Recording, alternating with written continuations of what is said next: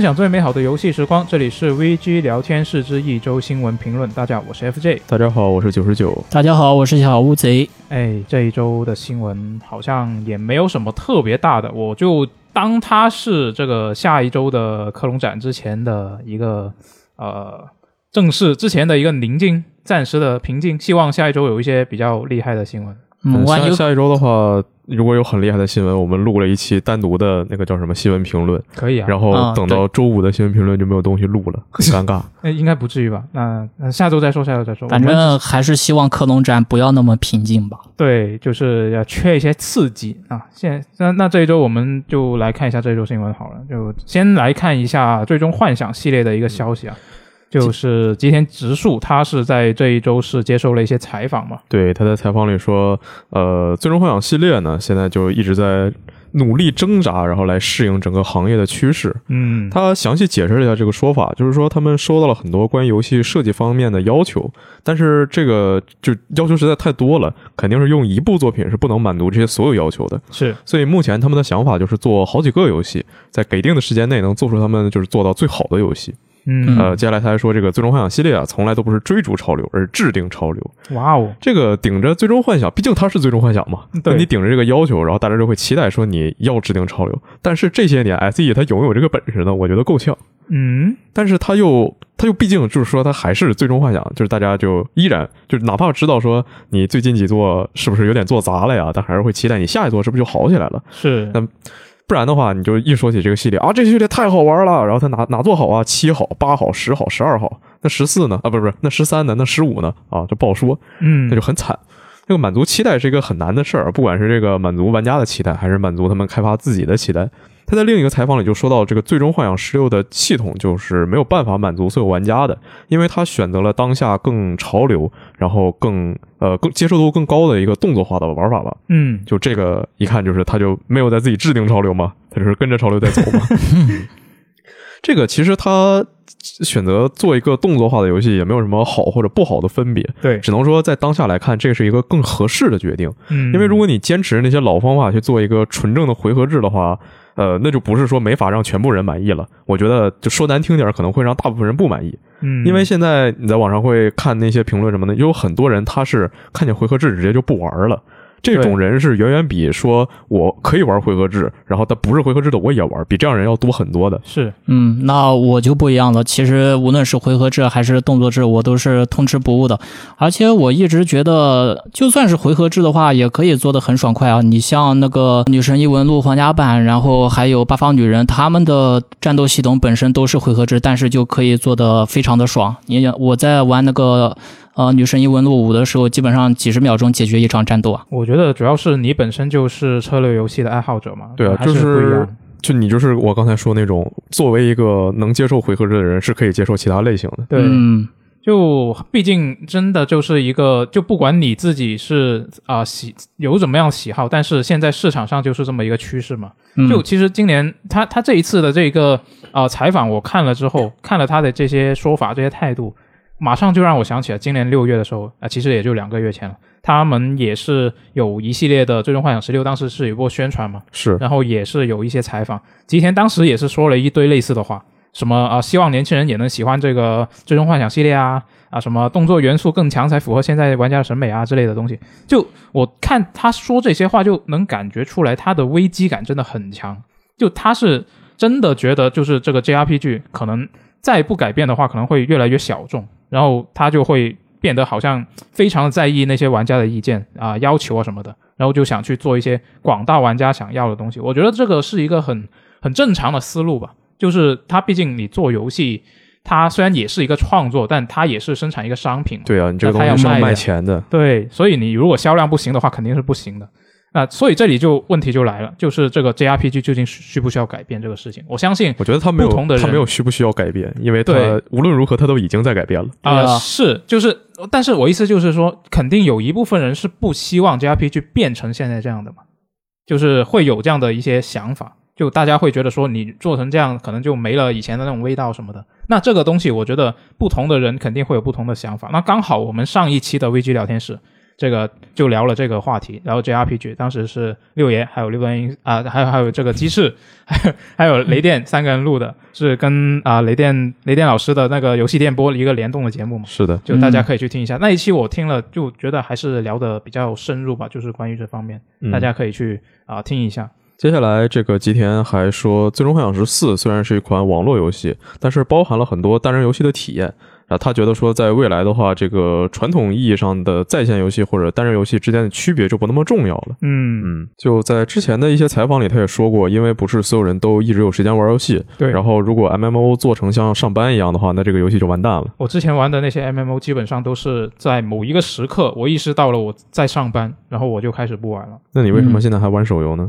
啊、手游不一样，手游它很怎么说，很碎嘛，因为我随时可以打开，这跟端就 PC 端的那种还是不一样的。就在你看来，手游就是签个到而已。啊、可以这么说，我觉得。那我觉得在碎片时间让我上去签个到，这个东西比让我去网游里上班还没有意义。这样的吗？对，所以我就是现在手游我也不玩了。原来如此。然后这个吉田他说，很多人都是在版本大更新的时候才回坑，一口气把新的剧情打完，然后就又 A 了。接下来，呃，他们一直在做的一个事情就是，《最终幻想十四》的每一个资料片都要有相当于单机 RPG 的内容量，然后是这种特别大的更新。呃，《最终幻想十四》给人的感觉就是，你可以线上跟别人一起玩，但是体验非常单机。在很多人的就介绍这个游戏的时候吧，都是说这是非常适合单机玩家的一个网游。嗯，很多人其实都是把这个《最终幻想十四》当成单机去玩的。然后我自己是曾经在四点零版本嘛，就是那个猴年的狂潮那个版本里面开过坑。然后我当时是在国服那个猫小胖开过一个号，然后选的是白魔导师。但是说实话，我那一次开坑之后没有玩太长的时间，因为对我而言的话，感觉《最终幻想十四》前期刷怪做任务的那个流程可能还是有些枯燥了。然后另外一个问题就是说，它的地图设计就是可能就比较绕，因为我玩的时候需要经常去看小地图，然后我这边小地图看习惯了之后呢，我就不看大地图了。哦，对，所以到最后的话，我就觉得可能有那么一点不适应吧。是时候选择氪金，直接跳过一点零版本的内容了。哎，可以试一下。但是呢，我觉得《最终幻想十四》这游戏其实也是蛮好的，就是好就好在它可以随时弃坑、随时回坑。然后你像我现在，哪怕我现在就是说录完这期电台，我再选择回坑的话，其实也没有什么障碍，就嗯、该是哪些任务还是哪些任务，我继续去做就是了。然后另外，我感觉国服的那个氛围确实也是蛮不错的。我当时在开坑的时候，就随便走在路上嘛，随便打个怪也能遇到。呃，不少路人帮我一起打，然后你像比如说咱们这些新人上线之后，那个头顶上不是有个豆芽标志嘛？然后他们很多人看见这个豆芽都会主动跑过来嘘寒问暖，然后问你需不需要提供哪些帮助什么的。所以我觉得，嗯、这款游戏的那个社区氛围能够做到这种程度，真的是难能可贵。嗯，反正 FF 十四，我觉得它最初刚发售的时候，就是刚上线的时候是可能不太行，但反正又又运营到现在，现在已经是一个比较好的状态了。对，一点然后，然后吉田吉田他也说嘛，就是现他也是希望这个项目能够继续在未来十年也是能够继续运营。嗯，嗯、然后现在最终幻想十六也是在一个推进当中嘛，就希望他们的这两个项目都能够一切顺利嘛。对，接下来我们就来看这个 Embracer 的新闻。没错，这个呃行业巨头啊，他又收购了。这次他不光收购了《魔戒》的改编权，然后还收购了七个新的工作室。对，这嗯新收购的不是以前那些，对就又加入了没错，他而然后说这现在我们有多少多少游戏啊正在开发。啊，两百二十款对，新游戏，然后其中有二十五款是三 A 级的游啊，戏。他说不是不是，他说是目前超过啊二百二十款，对，然后二十五款是新的三 A 游戏。嗯，他这次这七家工作室，他都呃列了详细介绍，但是他并没有说每一家是多少钱谈下来的，嗯，只有一个大概的总价是预付，好像是五点五七亿。嗯之后等这个事儿全结束了，应该会更贵一些。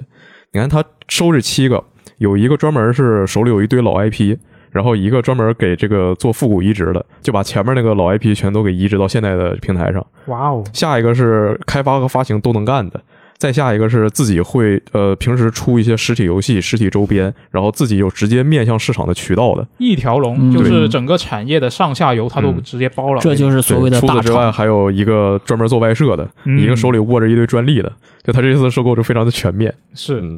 嗯，当他除除了这上面这些，还收购了一个说是会开发 PC 和主机游戏，然后但是没有说他是谁，也没说他详细要干什么的，嗯，就不知道这个是他说因为一些商业的呃保商密吧业原因对，因为一些商业商业原因，在这次的财报里还不能揭露他到底是谁，很神秘嗯，就不知道嗯，搞不好来个大的呢。啊。但这个如果是一个大的五点五七亿，应该也装不下，啊，对啊，有道理。嗯。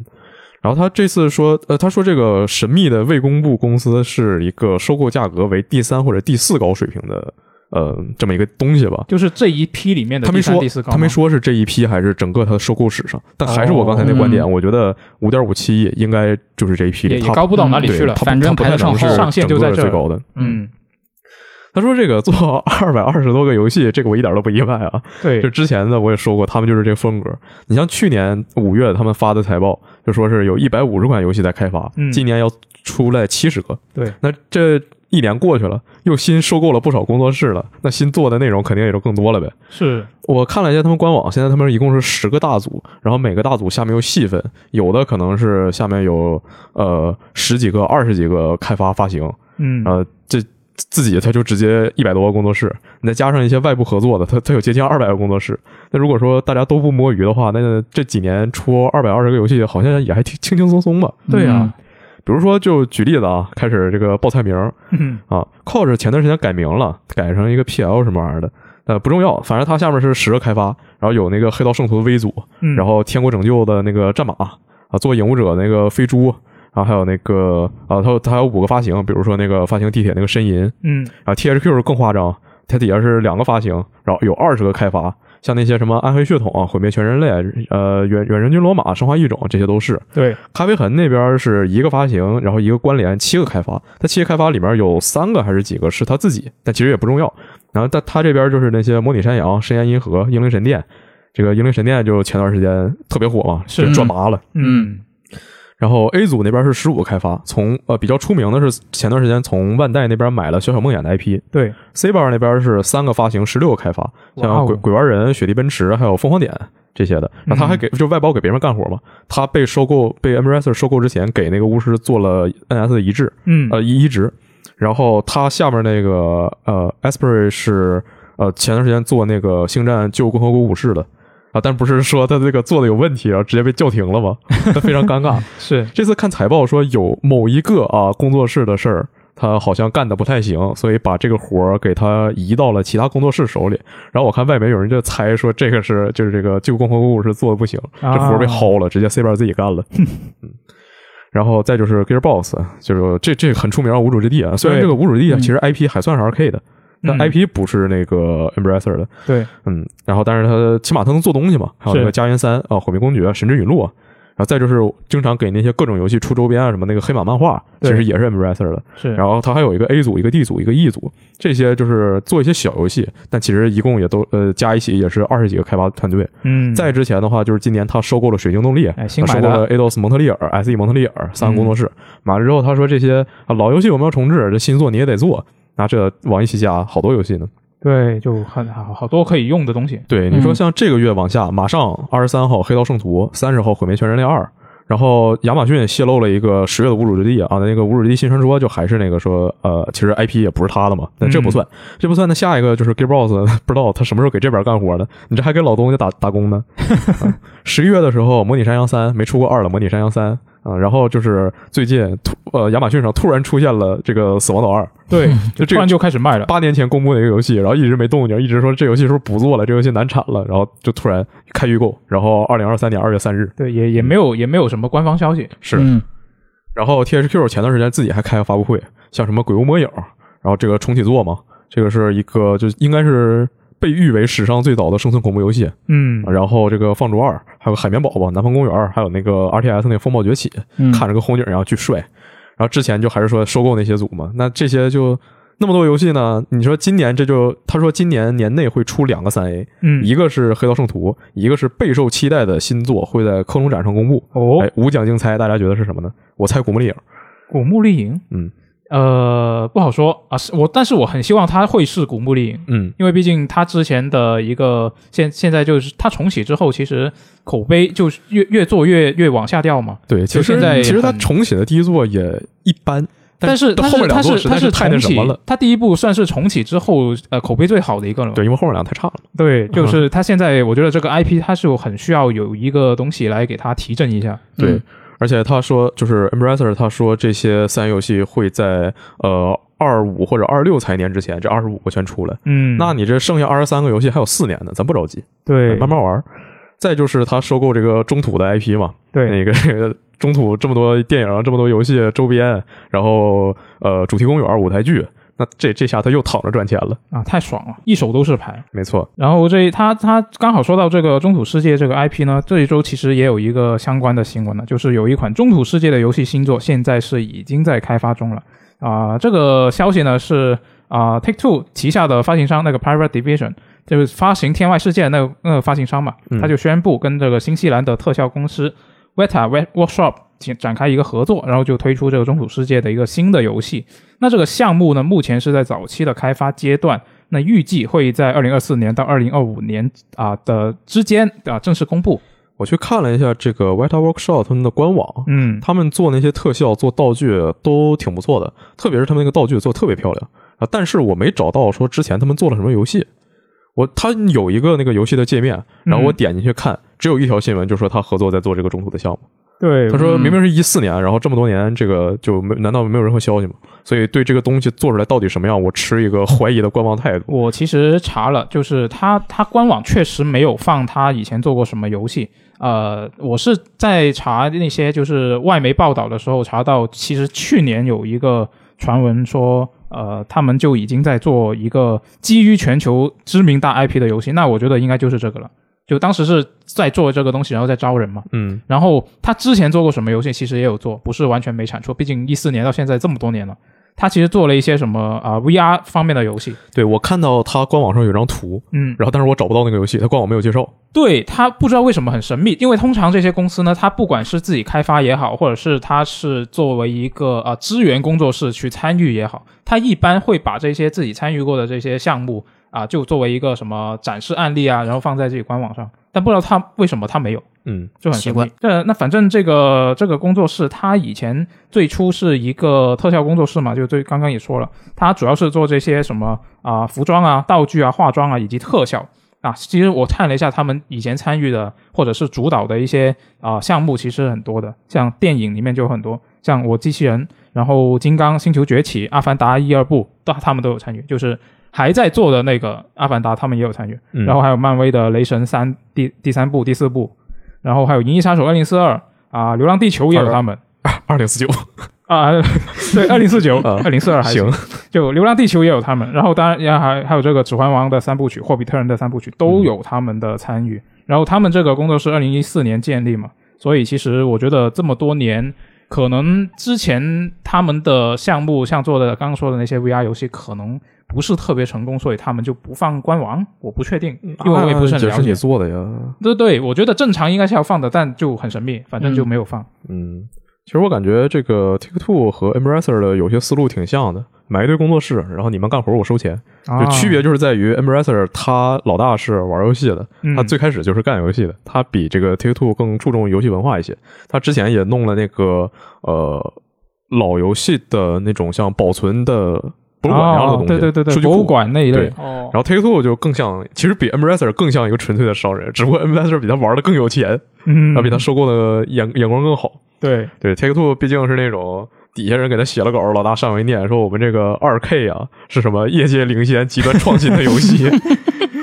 那说到 Embracer 推出的这些新游戏呢，然后我自己就比较关注一个呃经典的 RTS 风格新作，就名字叫做《风暴崛起》。哎，风暴要火，对，风暴要火风暴要火，为什么这些 RTS 游戏全都风暴、风暴、风暴啊？不知道呀。你可能是像这次的风暴崛起，然后上一次他们那个冰霜巨人开的风暴之门都带个风暴嘛，啊对啊、风风暴有，可能大家都喜欢玩风暴吧。还真是。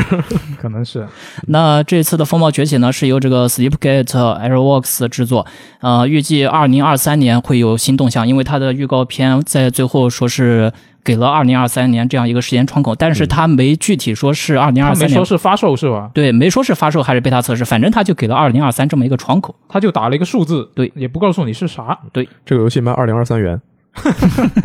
那那也太贵了，二十二零二三什么什么什么单位啊？不知道啊。那主要其实这款游戏它最大的一个亮点就是说它的开发灵感嘛，源自九十年代和零零年代的那些呃经典 RTS 游戏。那说到九十年代、零零年代经典 RTS，大家想都想明白了，我靠，这不就直接就红警了吗？对啊直接 CNC 放出来，大家都哇，红警是红警，哇对哇是 CNC，他们好多人还在那里说是那个跟那个 CNC 三有点像嘛，嗯嗯、就是开场的那个 logo 嘛，就看上去就一股盟军的味道。嗯然后那个 lo 那个它的 logo 上面还提着三个大字母，就是 GDF。那 GDF 的话，CNC 玩家立马就能想起 GDI，、哦就一个字母的差别。嗯，后面后面那个迹象就更明显了呀！大家看到这个预告片后段，这个建筑动画一开，然后重金属音乐一响，嗯好家伙，回来了，全都回来了，那种感觉完全回来了。感觉这游戏里有些小人儿那个打扮有点太科幻了，我不是很喜欢。它 CNC 里面的那个设定就算是比较科幻的。然后，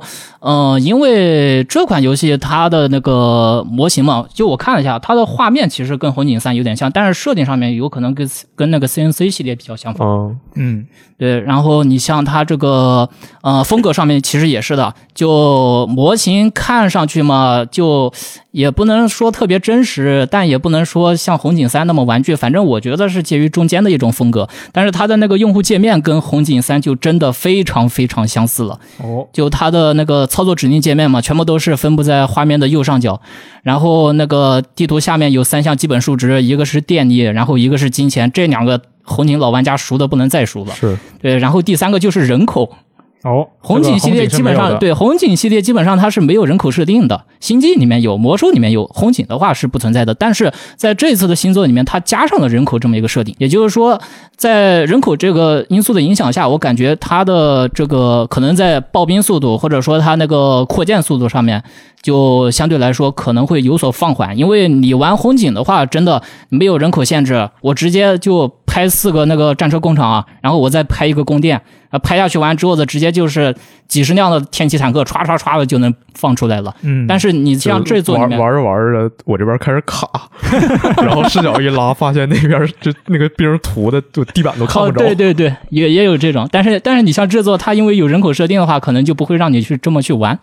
呃，除此之外外呢，你看它的那个建筑界面也是能看出来一些端倪的，就是，嗯，大家看它那个画面右侧的建筑指令界面嘛。那很明显就能看出来，那五项一个科技建筑，一个防御建筑，然后一个步兵，一个载具，一个空军。那这个排序，这个排序，然后这个布局，基本上全都是刻在 CNC 跟红警玩家 DNA 里面的东西了。是呃，所以说这个真的是红警位直接拉满。那你要说期不期待呢？那我必然是期待的，因为我就是红警玩家嘛，我就爱吃这一套。而且你像最近这段时间，确实是的，呃，很多人嘛都在那里说什么。以前其实一直都有人在说说 RTS 药王药王，但是现在你看这样子算是药王的样子吗？你看风暴崛起有了，风暴之门有了，然后今年十一月份还要出一个英雄联三，RTS 全面复兴。嗯，我前两天看着 B 站有人发视频，然后说什么呃什么红警四时机泄露，哦，然后我我我当时我说这这哪年的视频？这是二零二二年能看见的东西吗？哎，你那个是，就是我看那个视频嘛，看完之后的下面还有一个视频呢，是二零二二年八月份出来的，说，呃，暴雪即将发布《星际争霸》续作《星际争霸二》。就真的不是，就是我我我那个就说的还特别像回事儿，嗯然后上面还打那种就是特别营销号的那种呃描述啊，什么说明什么的，然后就感觉他在整活儿，然后但好像他又特别认真，或者看了半天这到底是在干嘛？啊，不知不知道，反正这个二零二三年就我们又多了一个可以期待的游戏了，也挺好的。对，多一个 RTS。嗯那说完了 RTS 呢，咱们再来看一个 JRPG。嗯那这次 JRPG 呢，就是前段时间惹起了一些这个讨论热度的《灵魂骇客二》。嗯，哦是对，虽然说这部作品嘛本身是属于按部就班的宣传，但是我们的日媒 Famito 同志为这部作品给出了三十八分的高评价。哦，那不是比那个《异度神剑三》高了两分哎，对，不仅比《异度神剑三》高了两分，还比《极乐迪斯科》高了六分。哦。那你像这次评委分数打的就是真的高呀，然后两个九分，两个十分，然后后面的评语也是极尽夸赞之能事，嗯。什么正统回合指令制战斗，绝妙的叙事手段，刺激无比的战斗节奏，华丽时髦的 UI 设计，反正几百字的评语下来，你是找不到这游戏的一点点缺点。那你那在这没有异度粉丝不愿意了，去找找法米通当时给原神多少分儿？反正你再联想一下嘛，你说这个《异度神剑三》三十六分，然后《极乐迪斯克》三十二分，然后现在这一把的呃《灵魂骇客二》三十八分，那大家都会觉得这个分数就很神奇。嗯，就刚才你说他那些评价、评语什么都说特别厉害吧，然后我看贴吧有就是应该也是这个系列粉丝在那儿整活儿，然后说他这些呃评评价这么好，其实都是可以用另外一种方法解读的。比如说一上来说他这是一个正统回合制游戏，就是这游戏玩法都是老一套，一点都不新鲜。精彩的故事，新玩家也能沉浸，就是说套皮世界观其实跟前作没什么联系。回呃你在回忆任务里能逐渐了解每个角色，然后暗示这游戏的角色塑造非常割裂，让你前面特别讨厌他，到后边他就强行洗白。收集恶魔让人甚至甚至忘记推进主线，就是说主线剧情也没什么存在感。UI 很华丽，信息量大，就整个界面花里胡哨，看着就瞎眼。王道 RPG 里融入科幻恶魔中二，就说这是纯正的原教旨主义中二，就初中二年级最喜欢那种中二。还有什么声优表现表现精良，就是说经呃制作经费全花在找配音了，玩的地方差不多得了。啊，看来三米通还是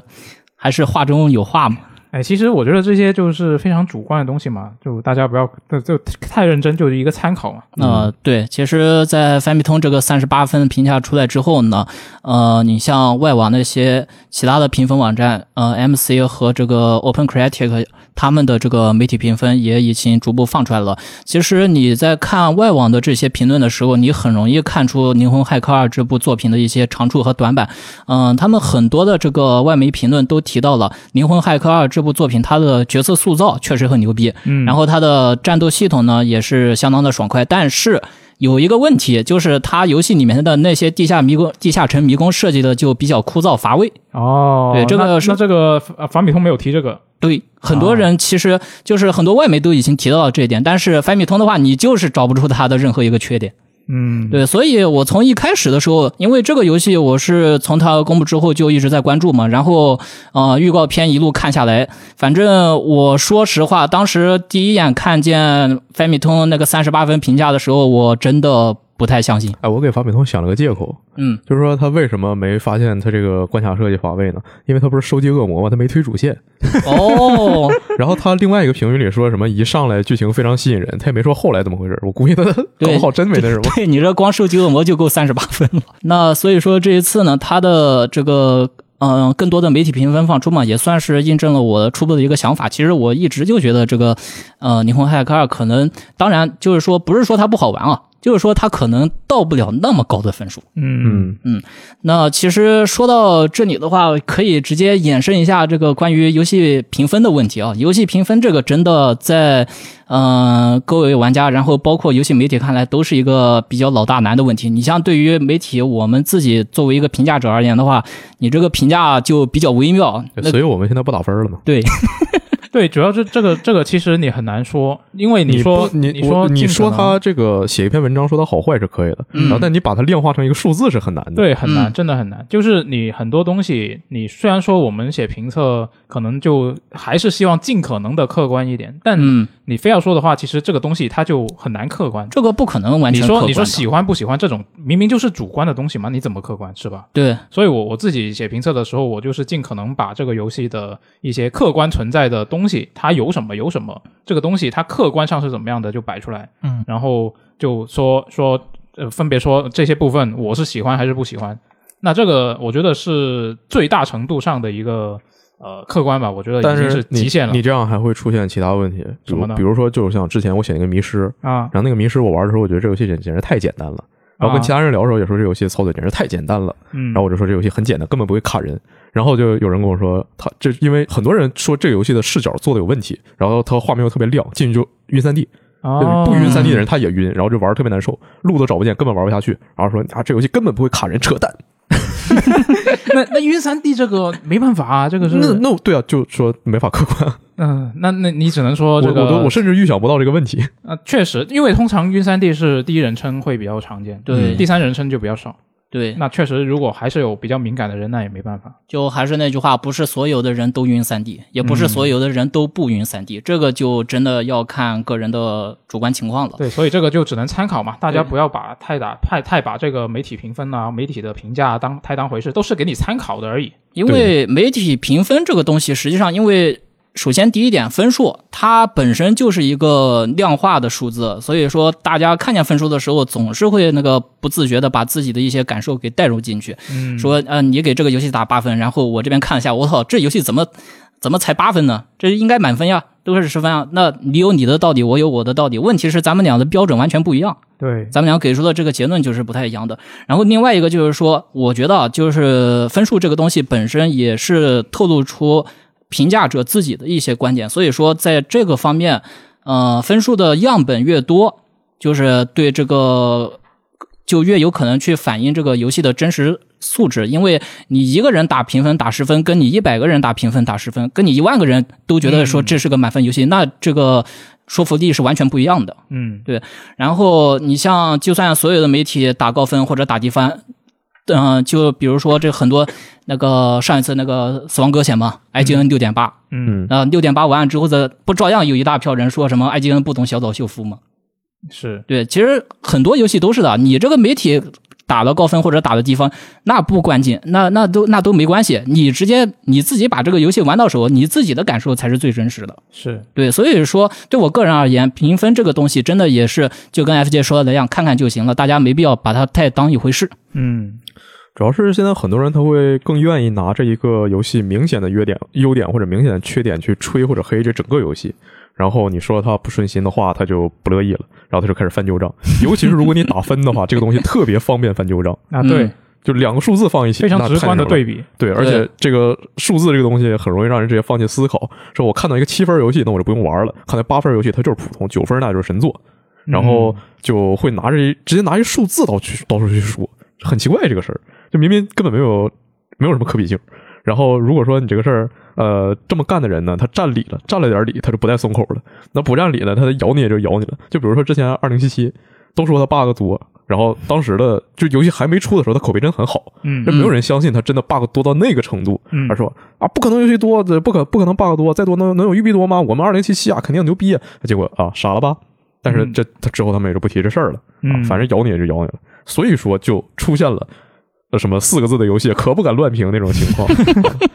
就哎，其实这些人就他们也不想看别人观点，就想看自己观点从别人嘴里出来。但是这个就所以说，在这种情况下，想保持理性是一个很没劲的事情。那还不如像我一样巨魔一点，我就要看到血流成河。哎，呃，再就是一个我觉得挺无聊的事儿，是我写了几千字评测了，发去之后啊，评论来大哥说啊，这游戏怎么样？这个这游戏你给多少分？好玩吗？那我我要是能这么直接概括，我为什么要写这几千字的东西呢？是啊，哎，你还是没习惯，就是你你干久了这行你就习惯了。那刚好说到这个媒体评价啊，我来说一个，不管是媒体评价还是玩家评价都不怎么样的游戏的近况啊，就是这个啊漫威2042复仇者。啊，不对，是这个漫威复仇者啊啊，他啊，他还有还竟然还有新英雄要出，他之前这个有说过说要更多长时间吗？比如说更多少多少个赛季，或者更满多少个英雄？呃，我没印象，但是好像应该没有说吧。哦就嗯就他他肯定是希望能够长久的做下去啊，就在他的角度来我觉得 S E 肯定希望水原动力西游记要爆说，啊，这样的吗？啊，对，不不可不好说。那反正这一周是这个福布斯是采访了这个漫威复仇者的首席设计师嘛，那采访里面就透露说，下一个要加入的新英雄就是这个冬兵。那然后这个其实你严格来说的话，它并不是一个官方然后正式宣布的一个消息，但是它是采访里面然后这个人自己说的。嗯那我觉得嗯也是啊、也也是一个这比较正式的消息吧。八九不离十了。对，就虽然还没有一个具体的细节公开，但是这个采访里面是说呢，这个冬兵是会有属于自己的一套动作模组。那我看到这个说法，我第一反应是觉得说，诶，这么好吗？然后我认真一想，可能也不一定有那么好。就是他下面他还那个采访下面还有一段解释，啊，就是他他怎么说？他说那个啊，虽然说他有一套独立的动作模组，但是啊，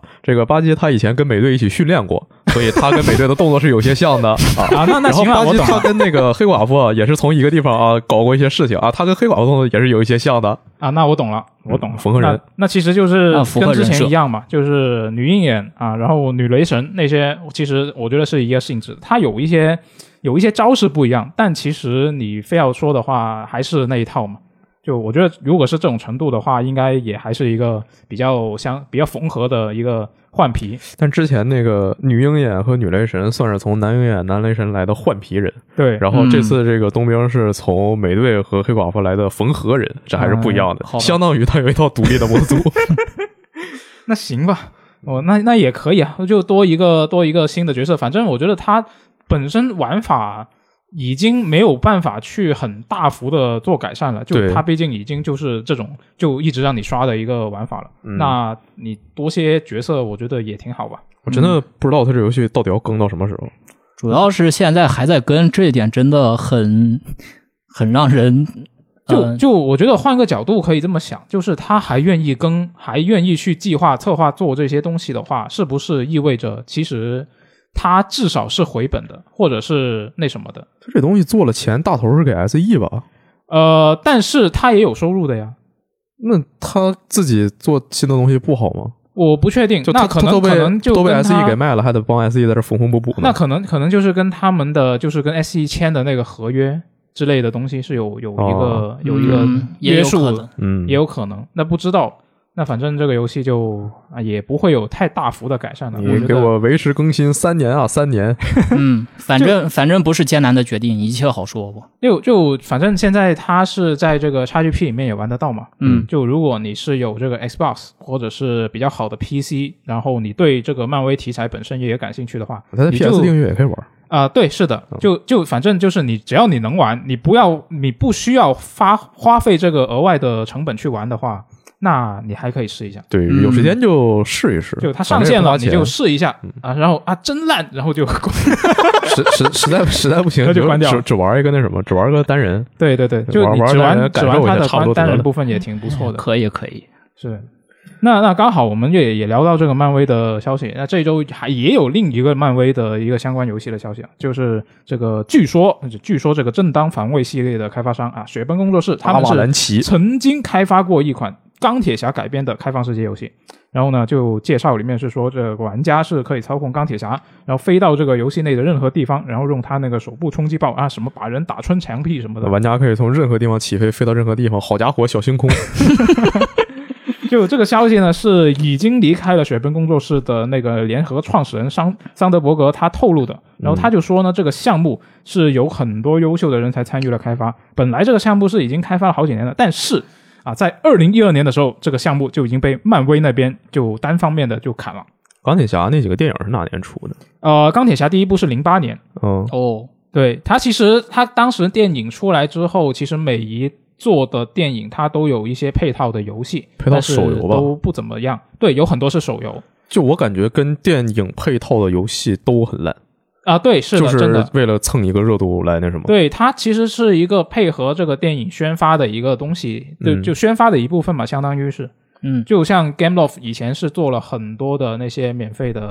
啊、呃这种电影相关的手游，就衍生的作品，就嗯都大多数都很烂，确实。我觉得游戏还是得加把劲，但跟那个玩具什么的不能比。玩具那边就是经常呃，我们会经常看到说什么哪个电影要上映了，然后孩之宝或者乐高或者谁谁出个新玩具，然后这个电影剧透了。嗯哦嗯这个东西是因为他们有一些历史性的教训，所以他们是能抢在电影之前把玩具可以先上架的。嗯啊，但游戏的话就呃，他可能这个事儿通知你的时候，玩具那开开个模直接就做好了。对游戏你现开始弄，然后等电影上映，其实你也来不及。对对，他除非就是整个连电影项目就初期策划的时候他就想好了要这连这连着游戏一起做。嗯嗯，偏就不然就中弄的话，排期肯定不够。对，是的，嗯，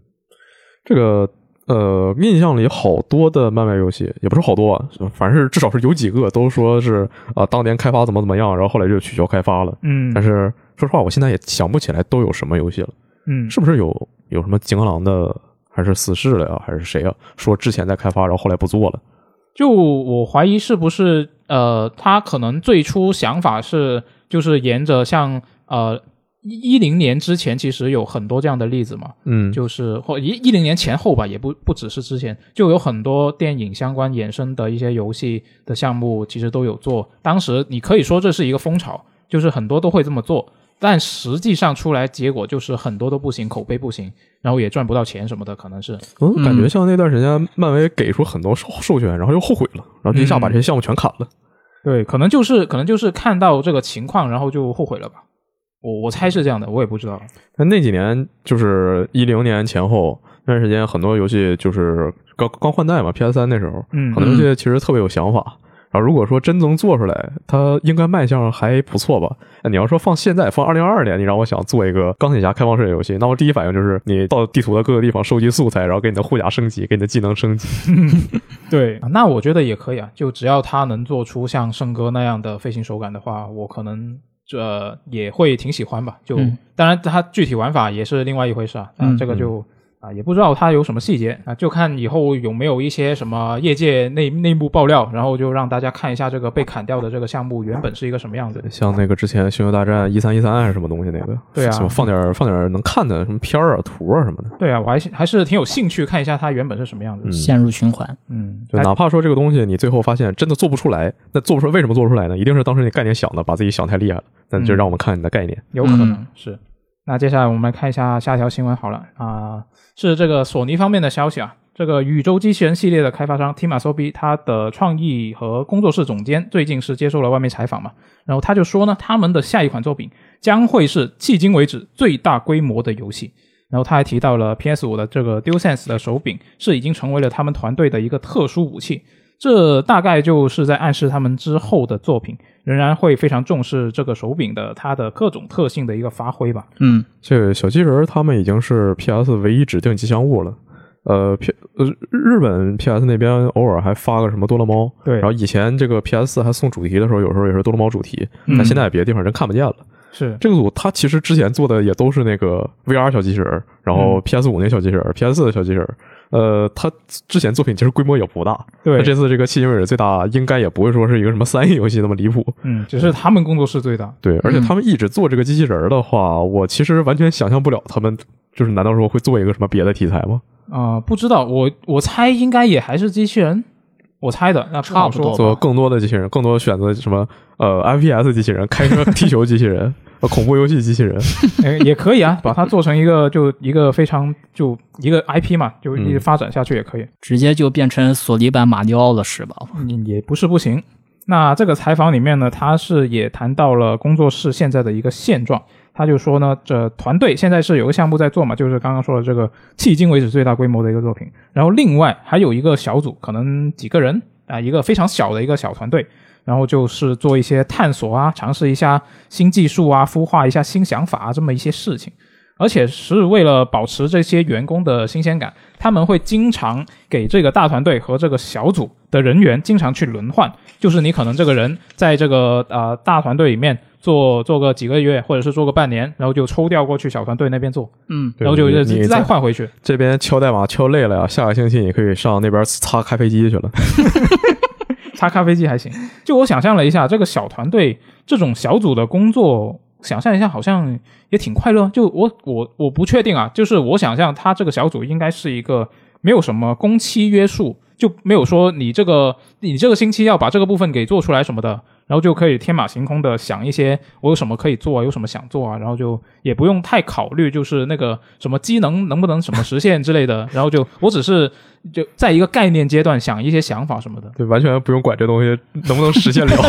没有，他还是要想能实现的，就是呃，可能就不会受那么多的束缚吧，我猜的。嗯，就如果是这样的话，还挺快乐的。但这我感觉个。毕竟这是工作呀，应该不对对，至于。我觉得也也不至于到这种地步。而且你像 Tima Sobi，他本身这支队伍就是说从呃去年的那场日本工作室风波之后留下来的那个团队嘛。那既然留下来了，肯定还是需要拿出一些自己这个得心称意的作品嘛。嗯所以我觉得提马索比他在索尼内部团队里面的这个压力一直是存在的，要不然他也不至于就是说工作人员我开发和研发轮换轮番的换。其实说白了就是让这个整体的工作人员的素质提高。那素质提高，它的目的是什么？还不是为了提高自己的竞争力吗？啊，那肯定是给我来个死魂局小机器人儿，可以。死魂剧，每每个玩法都来一遍。嗯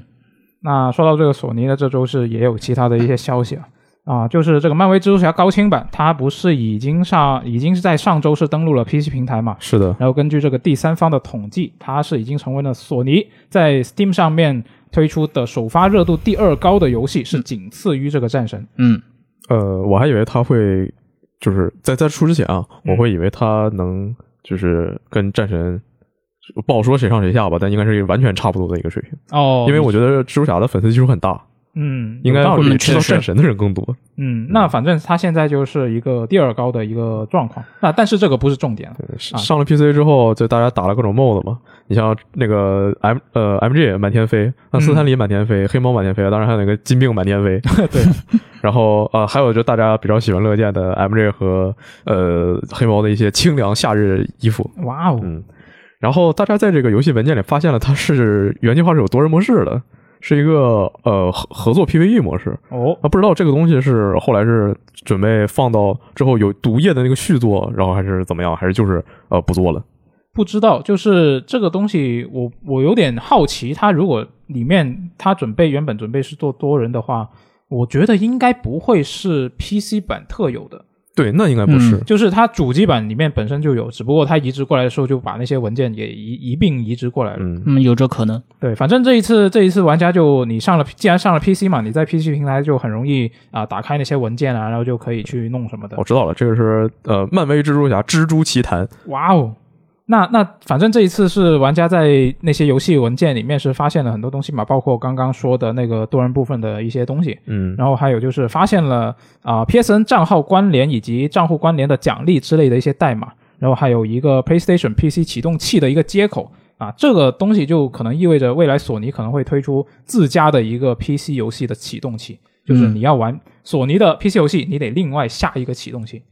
就其实现在很多厂商都这么做嘛。嗯，对，那嗯它里面其实还提到，就是说啊、玩家关联这个 PSN 的账号，也许可以获得奖励，因为它有个接口是提到了有一些类似的字眼。那我觉得这个可能是用来鼓励玩家就进入到它这个 PSN 的生态，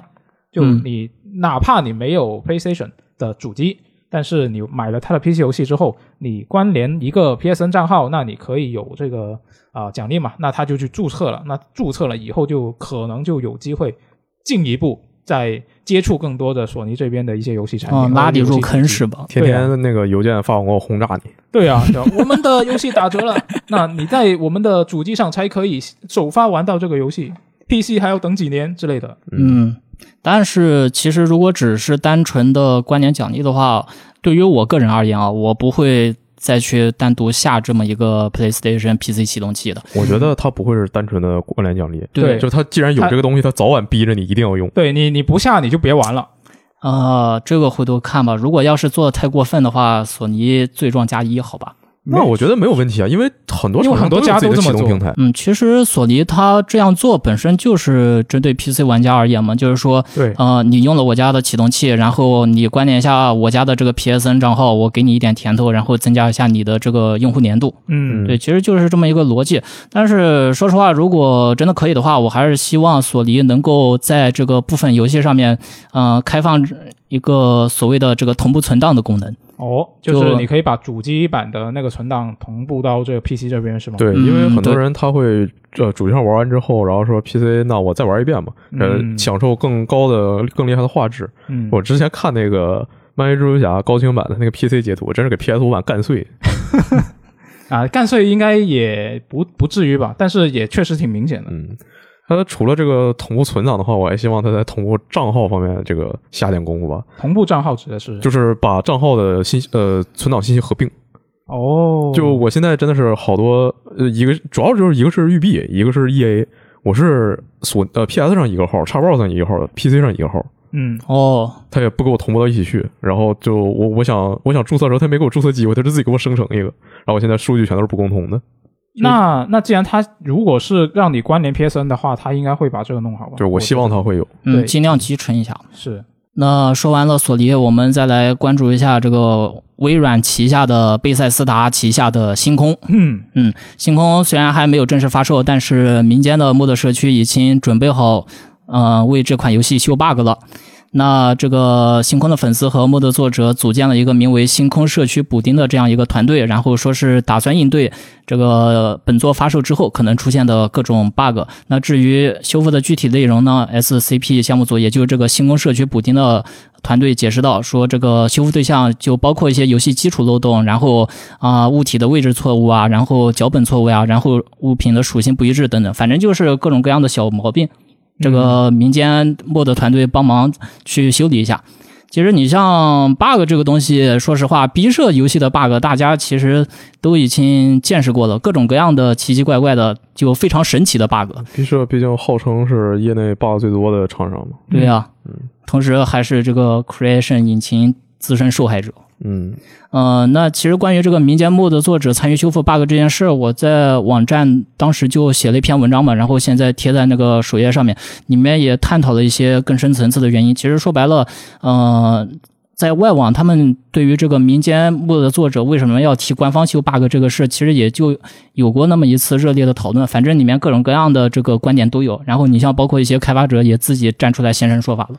其实这东西最简单的事情就很基础啊，就是很多我们常见的 bug，比如说就哪怕说刚才那些什么脑袋错位了、什么到处转什么的，它并不并不是一个什么影响你游戏进程、严重破坏体验的 bug。嗯这虽然说它破坏你沉浸感，这确实破坏你体验了，但是它在开发过程中不是一个优先度很高的事情。重点还是要保持保证这个游戏它能按时上线，嗯，要不然你到时候马上这个临发售了，你发公告说我在打磨，我修 bug，我 bug 修不完了，我跳票了，那这边人不又该笑话你了吗？然后他你这么说，他肯定也不带信的。再就是，这而有些 bug 他真是修不明白，搞不好你修一个就蹦出来三个，那不如别动了嗯啊！当然那些太离谱，还是该骂就骂，什么二零四二啊，什么二零七七呀，啊这样数字的，怎么都是二零？对他们很多人其实都在说，这个修 bug 没有想象中的那么容易嘛，就是呃某些情况下你得面对这个成千上万行的代码，然后你得找出其中某一处的错误，这个修完了之后，它对这个游戏体验的提提升可能还没有那么明显。嗯，那这个就真的就比较费人心力了。但是其实在我之前提到的，就我自己写的那篇文章当中嘛，呃，我在搜集材料的时候，我还发现了他们国外网友分享的一个很有趣的故事。哦，就是虽然他那个网友他是他不是弄游戏的，他是做一个那个应用程序的项目管理，但是呢，他们当时是碰见一个事情，说这个应用程序它的那个用户登录时间嘛，总是在三十多秒左右，然后上头发命令说这个你们要把这个三十多秒缩短缩短到几秒钟。哦，那那基本上遇到这个加载时间的问题，大家很容易想到啊，可能是这个服务器有毛病，或者说这个代码没有写好。那当时那时候那个网友他们就是说，他们整个团队把服务器换了一遍，然后又把这个优化代码重新写了一通，嗯结果发现这个那个加载时间还是三十秒。然后后面他们又直接就是说把这个更的更改的那个登录界面上的图标按钮，然后基本上各种各样的措施都做过了，嗯、但还是没有好转。然后对，然后整个团队就抓狂了。啊，试来试去都没用。对但是最后他们不间断连夜排查之后，终于发现问题所在了。这个问题就非常的非常的玄妙，哦，因为呃，为什么说这个加载时间经常会有三十多秒钟呢？因为这个程序本身是一个老程序，嗯，它在十年之前，就是十年之前有一位程序员，因为他那个当时那个程序版本不是比较低嘛，嗯，那程序员自己加了一行代码，说你这边用户登录之后，我系统强制你先睡眠三十秒，再执行你的登录命令请求，因为、啊？因为他这样的就是在十年之前，他怕很多的用户涌入到这个应用程序的登录界面，从而造成服务器瘫痪。哦，我们发现了彩蛋，对，发现了彩蛋，但是问题是你十年前的这样一串正常的睡眠指令代码放到今天的话，那就是一个恶性 bug 了。我怀疑他这个是不是就是那些备注没写好，就是他写代码的时候是有有一些备注的嘛？嗯，不知道，但是就是说，因为是十年前的一串代码嘛，所以后面这个十年后的团队嘛，发现了这串代码，然后又把它们改了，呃，就把这串代码给删去了，嗯结果这个登录时间立马就快了。哦，对，其实说白了就浪费了半天，也就是这么一个代码的事。所以 bug 本身这个东西，我就觉得非常的玄妙。你十年前的一些正常代码放到今天，可能就是个 bug；然后你十年之前的某些 bug 放到今天呢，有可能变成什么游戏的通关秘籍了。嗯，对，所以这一次新公布的作者组团修 bug 这样一件什么事情，肯定是一件好事。但是呢，就是没准呢，我们也会看到这个 mod 有的时候修着修着 mod 自己出 bug 了，这个也说不定的。他肯定会修出 bug 的，但只不过修出 bug 他就不会上传了，他不会传播，的问题不大呀。那其实我看这事儿，我的感觉就是杯赛的社区氛围真的非常好，大家可以一起玩游戏，一起探讨，而一起乐，一起看套的笑话，嗯，然后做那些 mod 也是什么业界知名，有的是像那个老滚那些在周年版游戏里直接官方收录了，有的像那个遗忘之城自己拿去做个独立游戏卖钱了。对啊，，还有这种这个修 bug 的，再就是那些什么一说什么什么实验室，大家都知道啊，心心里都懂。那这种能为一个游戏为爱发电，真的是一个就看到哪怕看到有人做这样事儿，也是一个非常开心、非常让人敬佩的一个事情吧。嗯，就之前那个尼尔自动自动人形，他那个就有 mod 那个事儿嘛，我当时看我就哇，这简直太厉害了，居然就就会有人这么喜欢这个游戏，然后就过五年了还会给他产出这么厉害的东西，嗯然后就呃心情激动啊，给他写新闻啊，写写那个文章啊，梳理这个事情啊，结果评论区说啊，你这都骗人的，啊，你是不是没活了？啊你在这水新闻，真没意思。呃，习惯就好。我，但是但是我真的觉得能能看到有呃有有玩家能为了自己喜欢的游戏，然后去这么用心，然后这么认真，真的是一个非常非常开心、非常幸福的一个事情。是，嗯，我相信对于很荣幸呃能成为这种玩家社区的一份子。嗯，就我相信对于就是游戏开发者来说，他看到这些也是会很高兴的。那星空它这个延期到二零二三年之后，详细的发售日还没有定下来，我们就还是看一些离我们更近一些的游戏吧。是嗯嗯，微软它现在已经公布了这个八月下旬 XRP 的新增游戏，啊、没错，比如这个《渡神记》啊，比如《咖啡谈话》，一共是应该是八款游戏吧。对，现在已经入库的是这个《咖啡谈话》，在主机、PC 上都有一嗯，个你开个咖啡馆，然后跟人聊天看故事的游戏。其实就呃有点明显是那种模仿《九宝行动》嘛，嗯啊，但是其实它玩起来比《九宝行动》要更轻松、更简单一些，因为不会有那么多的分支。嗯嗯，呃，八月二十三日是《午夜格斗快车》，它登陆主机和 PC，就是之前说那个大家都模拟器，打得很爽，真的很爽。没错，然后可以发展出各种各样的流派。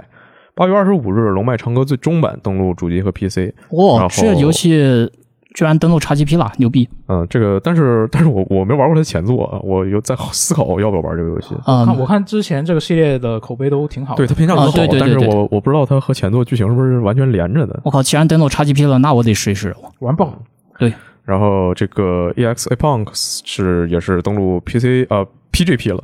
他这个就是之前什么深圳 IO 还有什么 Last Call BBS，就是也是那个人做的。嗯，这是要每每半个月一次把他所有游戏全插塞进 XGP 吗？啊也挺好啊，我觉得都挺好玩的。呃是，倒倒那倒确实挺好玩的。嗯八月三十日，《盟金敢死队》高清版主机加 PC 首发就加入开始 p 了。嗯，然后同呃八月三十日还有这个《渡神记：芬尼斯崛起》那个玉尔达，对我我一直之前一直想买，但是一直忍住了没有买，现在不用买了。啊、那这把呃正好。行，你为你为什么忍住了呢？呃，因为当时还有别的游戏，我当时是在它跟英灵殿之间犹豫，然后最后买了英灵殿。那我觉得就算它进了 XRP，你那些没玩完的游戏不还是没玩完吗？还是不买，还是不玩啊？但是这个这个我就没花钱了，我我稍微玩它一下，我不用打通，我就觉得已经赚了。啊，感受一下，感受一下玉尔达这个对神作的模仿怎么样？有没有嗯还原神作？误呃、依然是在八月三十日不朽，然后登陆 PS 和呃次世代 Xbox Series，就是这个它是一个真人那叫什么来着？呃，真真人扮演那种呃剧情选择项的游戏。嗯然后他我不知道为什么这种游戏它不上呃老主机，可能可能就是不上了，就做这么决定就不上了。就只上次世代。他之前这这个制作者之前做那个 Her Story 是就是这两个游戏是同类型的嘛？嗯，这次的就是呃有一个女演员，她演了三个电影，然后但那三个电影都没都没上呢，她就失踪了。你要看她拍当时那些试镜啊，还有那个拍的过程那些片子，然后找出一些线索，发现这个事情到底是怎么回事儿。哦，这个 Her Story 挺有意思的，但是 Her Story 好像没中文，我不知道这个有没有中文。嗯再就是八月三十，小卷零登陆主机和 PC 平台。这个游戏画风比较卡通，但里面有很有特别多的那种大眼睛东西。阿阿罗最怕的大眼睛。对这个 比较比较打怵这个东西的玩家注意一下。嗯八月三十日有一批游戏叫离库了，首先是黑蒂斯啊，这个非常出名的肉鸽游戏。啊。没错，你现在开始玩还来得及，嗯就稍微感受一下。那这游戏不得打三十遍才能那什么呃，那不是你不不一定要打到什么呀，就是我觉得可以简单感受一下。啊？感受一下玩法，然后对剧情匀一匀得了，是吧？之后十二分钟也会离库，对十二分钟什么时候进的我已经不记得了。十二分钟首发进的呀。对，首发进的我不记得它什么时候发售的了。啊、我也记不清了啊，去年不知道。去年我记得这游戏当当时啊，对对，应该去年夏天，我记得玩这游戏巨热，我明明很期待的，这身上巨热，心里拔凉拔凉的，很期待这游戏，然后这游戏做巨差。双点医院也要离库了，不过这个双点校园现在已经进来了。嗯嗯，伊迪斯芬奇的回忆这个要离库了，它很短，也很很好玩一个游戏，呃，不能说很好玩吧，很厉害的一个游戏，嗯，大家可以试这个一试。可以试一下。对，神秘岛要离库了，这个可以试一下。呃，但是但是这个游戏我不看攻略，我是完全不知道该干嘛，没玩下去。嗯，灵魂旅者要离库了，没错，嗯，这个 箱子怎么评价这游戏来着？空巢青年的什么？啊，是心心灵寄托还是什啊、么？对对对，这个一个比较治愈的游戏，大家可以试一试。嗯，哦，对了，我突然想起来了，我补充一个，就是《一航员二》的那个中文。哦，对对对对，是的，它已经推出了中文了。对，对《一航员二》它现在在呃 Xbox 和 Steam 平台都已经推出了简体中文，然后可以更新就玩到了。PS 平台目前还没有，也不知道是就是没有了还是怎么回嗯、主要这座评价真的很好，我看了一下站内评分，直接都蹦到九点一了。嗯，玩一下，玩一下。除此之外呢，贝莱斯达他宣布旗下的一批老游戏也都加入 PC Game Pass 了。因为最近是，呃其实也不是最近，今天嘛，今天凌晨是他那个亏空，嗯，然后就就是新消息没公布多少，但是嗯，没没什么新做的消息。对，然后这个重返德军总部、雷神之锤四、上古卷轴传奇、战斗尖塔、上古卷轴之旅红战士这些都就是加入 PC Game Pass。除此之外呢，这个雷神之锤冠军、上古卷轴竞技场、上古卷轴二 P 手语是现在在微软商城能直接免费领。对。然后最近是这个 PC Game Pass，它的官推啊是换了个头像，然后大家就发现它是死亡搁浅的图。其实其实最开始大家没发现死亡搁浅，啊，对，最开始对对他的头像是一个就是小山坡嘛，嗯然后就有对对对。人说那石头是什么，然后就找，就最开始大部分人说是死亡搁浅，然后但是有人说那个就是因为死亡搁浅和那个叫什么地狱之刃，啊他们取景哦对对。都是在那个北欧冰岛还是哪儿的嘛，嗯，然后就就其实挺像的。就有人觉得说这是不是地狱之刃啊？啊哎还还有人就比较离谱啊，说这是星空，在外太空长草。啊，但其实吧，它这个呃死亡搁浅的美术非常有特点，玩过的人看一下它那个材质，就会觉得这就是死亡搁浅。对，嗯，就其实也并不是那么像地狱之刃。于是，在那个东西上线多长时间啊？两三个小时吧，马上就有人找到了那块石头。我也不知道他怎么找到的，反正他就找到了。嗯 然后在旁边干了《死亡搁浅》里最经典的一件事儿啊，大家知道吧？嗯嗯，哦，在前面进行了一个浇灌小蘑菇啊。呃，然后第二天，这个 Xbox 他们就啊，不是这个 PC 跟 Pass 他们就换了一个头像，换成了一个还是同样的场景，只不过下雨了。今天早上的话，他就又换了一个，换成直接是有什么建筑啊、什么汽车呀、陷在那个黑泥里，下的那个雨，天上飘着全都是什么螃蟹、小鱼什么的。那这很明显了，这就是死亡搁浅了。嗯嗯，呃，知名舅舅党汤姆·亨德森就说啊，这就是死亡搁浅，马上就要入库了，周六就要正式官宣了。嗯，就明天嘛，我录电台的明天放出来的时候，应该就他应该已经宣布了吧？对，应该是嗯差其实反正他第三天换了，就今天换了这个头像，就不用他说也很明显了。对，是只不过我现在就很好奇，他这个东西是怎么谈下来的？是不是 PC 版直接跟五零五谈的？不知道呢。对，是不是？就如果是这样的话，那他应该只能进入 PC 跟 Pass 了，主机呃 XGP 应该是进不去了，因为主机他应该绕不过索尼。对，就嗯它主机要上的话，还得跟索尼谈。嗯，嗯，那行吧，那大家听到这期电台的时候，应该就有结果了。我们这里讨论好像也没什么意义。是的，嗯，那最后我们来看一下这个读编往来的环节。那刚刚也提到过嘛，我们上一期的这个啊、VG 聊天室是放上传了一期啊、这聊 JRPG 的一个电台。那这位叫做迷宫干饭人的朋友，他就说呢，日式、西式 RPG 的分法，他分享一下他自己是怎么分的。他就说呢，他觉得日式 RPG 它是世界设定、服务故事和角色，然后西式 RPG 呢是故事和角色服务这个世界设定啊，我觉得也挺有道理的。嗯，是嗯，他这个 ID 是迷宫饭的粉丝吗？啊、不知道，可能是呢。嗯，好。然后另外一位叫雅的朋友说，呃，内心其实会很喜欢 JRPG 的，但是下班回来又打不了多久，这就很真实。对真的是。就我怀，我觉得可能这种状况的话，可能真的就告别大部分 JRPG 了。真的。对，尤其是很多 JRPG 都很长，对。那真的下班打一两个小时，打一年，我天。哦，对，而且而且，我觉得不是不是 JRPG 独有的问题，就是只要你这个游戏它是需要一个怎么说，就是长时间的沉浸下去的一个作品，可能都不太适合玩了。如果是这种状况的话，我有一个特别明显的例子，就是我有一个朋友最近是买了 PS 五嘛，嗯然后他开始绑了我的账号，然后我让他玩那个战神嘛，嗯他就说玩不下去。我问他为什么，他说我每天回来玩一点，然后我觉得很难这个游戏。然后这个这个其实我很很明显能够感受到的，就是我自己玩的时候，如果我有一段时间我没有玩这个战神，我再重新拿起来，我需要一定时间去重新熟悉这个操作是一方面，然后战斗的那个手感我要重新找回来，我才能去应付一些比较难的战斗，比如说女武神那种。嗯嗯那所以如果像他这样，呃，他其实我那个同学他是有一段很长的时间都没有在玩 PC 和主机游戏了。他他上一次玩应该是就是 PS 五的上一次，应该是初中的时候的 PS 二，对，哦，就有这么大的一个空窗期，所以我觉回得对回想起说了当时拿混沌之刃的连段，就就就我觉得，我觉得这种真的是，如果实在时间上没有这个条件的话，真的很多游戏是挺难玩进去的。嗯，不过对于这位朋友，如果你在听这期电电台的话，我可以推荐你去试一下《时空勇士》充值版。哎，我又说《时空勇士》充值版了，因为它真的分章节设计，因为你花一个晚上的时间，你通一个章节还是不成问题的。哦，那挺好的。对，嗯，然后这一周的啊，上一周啊，上一周的一周新闻评论呢，我们当时是聊了这个《喷射战士三》嘛，啊，嗯斯普拉顿三啊，现在是官方中文名。嗯，那。这位叫做大兵 KK 的朋友呢，他就提了个疑问啊，他问裸联能不能玩这个喷喷，有没有人知道啊？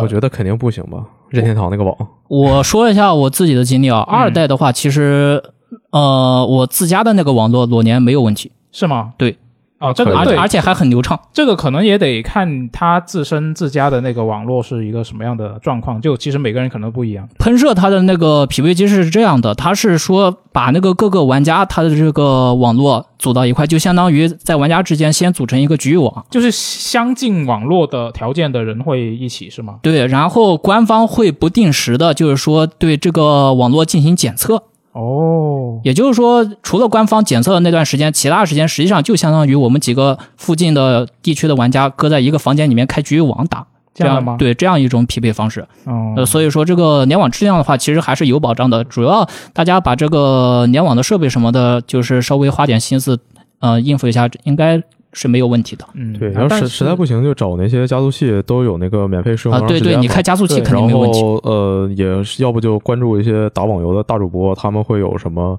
呃加速器的白呃这优优优惠码，或者干脆就是白嫖码。分分一下福利什么的。对，但是毕竟他们也没给我们钱，所以在这我就不点名了。呃，但其实我觉得你主机也买了，游戏也买了，我觉得再弄一个加速器也不是成本特别高的一个事情吧。嗯，加钱加到底嘛。加速器买都买了哪个好用哪个不好用，那都哎不好不好说。对，就就可能问题就在于说我可能不知道哪个加速器好，我不知道选啥好，嗯，然后就哪个便宜又好用呢？啊，他又没给我钱，我在这不是对，哪哪个加速器的区域带，你要是看见，就是要是听见我们这些话的话，赶紧同我们联系一下啊，反正工商未开放啊。呃广告未招租。嗯然后同样是聊这个喷喷啊，这位叫做端木天河的朋友呢，他就说起，就是有人是觉得这个喷射战士这个啊斯普拉顿啊这个系列，嗯，它是上手精通啊上上手和精通都很难。然后呢，他就觉得他就提了一个不同的看法，他是觉得说这个喷喷徒弟的这个玩法，就算是输了都能够感感感受到这个乐趣，就是他的那种负反馈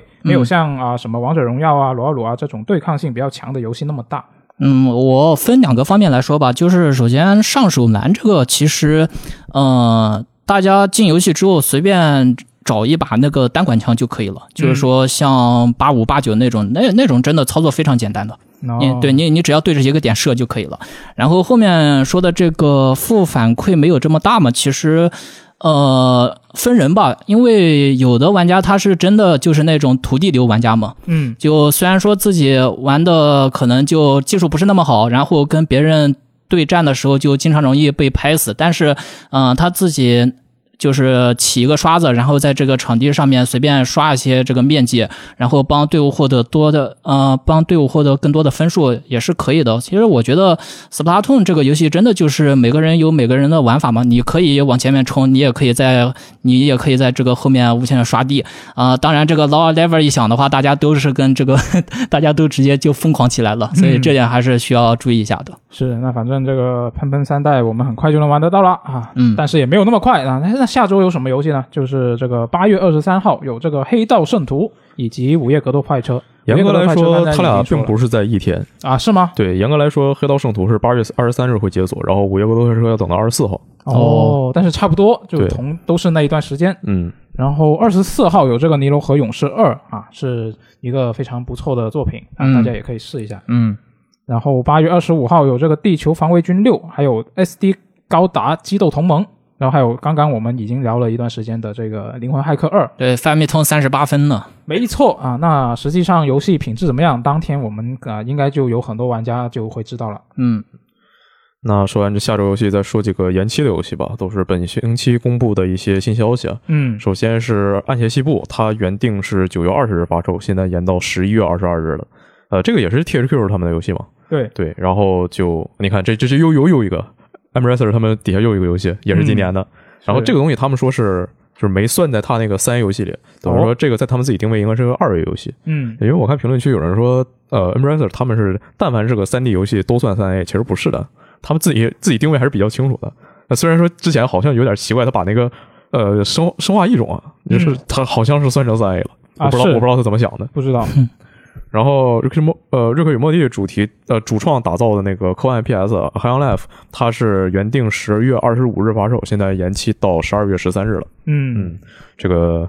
这游戏首发进 XRP，然后延了两个月，那就等等呗，反正也是今年。霍格沃茨之遗这个是延期，它延的比较远啊，它从这个二二年冬季假期直接延到了二三年二月十日。嗯，呃，往好了说，就是它起码有个确切的发售日了，对嗯之前是没有的。嗯，对，那就只能等着看了，因为下个星期就是科隆游戏展了嘛。是。然后这个霍格沃茨之遗就是会到时候公布一些新的消息啊、但是啊什么消息呢？就我估计也就是个实际演示吧。毕竟现在发售日都定了，你总不能再呃反向跳票吧？对呀、然后呃，科隆游戏展是在这个北京时间的八月二十四日凌晨三点是它的展前发布会，它的展会的时间是二十四日到二十八日。然后这其中像什么五零五啊、THQ 啊、育碧啊，他们的这些好呃南呃南梦宫啊，好多大厂都会参加，但是还没有公布自己的详情参展时间。对，嗯呃，现在公布过的比较重要的就是 Xbox，他们会在八月呃北京时间八月二十四日晚上八点至第二天呃就是二十五日早上凌晨两点是他们的展会时间。但这个时间有点太长了，我估计没有人会呃很少有人会完整看他直播吧。他主要还是面向能现场去、能现场体验的人。是那除了刚才说的霍格沃茨之遗，其他也有一些现在确认会在科隆展上公布消息的游戏啊。首先就是《消失的光芒》，它要公布它的呃剧情 DLC 首个剧情 DLC《血系》的完整预告片，到时候会嗯可能会有它的详细上线时间，还有一些新情报吧。嗯那这个《消失的光芒》，它这个说发售之前啊，说自己要更新五年呢，嗯，这现在 这第一年还没过完啊，加油加油！这死亡死亡死亡岛二马上要出了啊，这两个以以前就最开始是同一波人做的嘛，对然后，现在也看起来就是一个非常相近的游戏，只不过一个能跑酷，一个更强化要强调黑色幽默，嗯碰一碰，狠狠的碰。除此之外呢，美丽水世界的开发商他们有一个科幻的策略新 IP 吧，好像是是是策略吗？哦，又是策略吗？对，具体是什么，到时候才对，知道到时候才能知道。嗯除此之外，木卫四协议有这个新的消息，啊，模拟山羊三新的消息，海洋 Life 新的消息，重返猴岛新的消息。前段时间，也就是这两天吧，有泄露说重返猴岛的发售日，呃，应该快公布了。哦，哦嗯，好像是，但我忘了是九月还是十月来着，反正很近。嗯之后就是索尼克未知边境，这个其实在上一次电台也说了、嗯啊。之后是 Tell 呃 Telltale 他们的一个太空题材的游戏，哦，那个名字不记得了，但是看着跟他们之前的风格非常不一样。非常不一样，就不是可能类型也不一样了，是吗？嗯，我感觉是，我嗯起码看起来这样，因为我就看了一个十几秒的一个预热短短片，哦，那下周就看一下。然后逃生系列最新作《逃生试炼》啊这个会在科隆展上公布新的消息。这个游戏真的从公布到现在，我已经不知道多长时间了，呃，三四年吧，我记得好像是一九年公布的。嗯，这个游戏是逃生首次啊支持线上联机，最多可以四人一起联机，哦然后而且这次你可以战斗了，你可以哦下陷阱，你还可以干脆直接上手跟人那些怪比划比划。那挺好。可以战斗了，有可以还手了，可能就相对来说会没那么恐怖那说不定可以还手了，所以这个场景做的更复杂，怪更凶了呢。啊，也有可能。对，这就真到时候再看了。现在他连他其实连平台都没定呢，因为嗯只现在他一直宣传是只上 PC，但我觉得他又不太可能只上 PC。啊，那反正下周克隆展，那很快就可以看一下这些刚刚提到的这些作品有什么新的情报。很尴尬呀，这个白天也是展会，晚上也是展会，然后就，嗯，如果说熬夜看了展会，那第二天我又不是很想调休，但来了之后，那这个通勤路上又少看了很多内容，很难受。怎么都我觉得他那些白天的应该不会有一些非常集中的东西。我们的白天不就是他们的晚上吗？我意思是他的他的那什么，就是我们的那个什么，啊、对，好，我懂了，我好像懂了。我们的那什么，反正就是他们的那什么。至于没错至于那什么，你们就那什么吧。嗯，是的。那那我觉得应该主要还是比较集中的是他那个展场展前发布会会比较多消息，没错。我觉得应该是。嗯，然后展前发布会两个小小时呢。对对，那就到时候期待一下，我们就看一下下周会有什么大新闻会发生了。嗯，烦啊！下周我还想玩游戏呢，下周我还想玩《黑道圣徒》呢。我游戏现在也没玩完呢。诶，一一起一起推进，一起推进。行，那我们就到时候再说，是，那我们就下期节目再见，拜拜。拜拜。拜拜。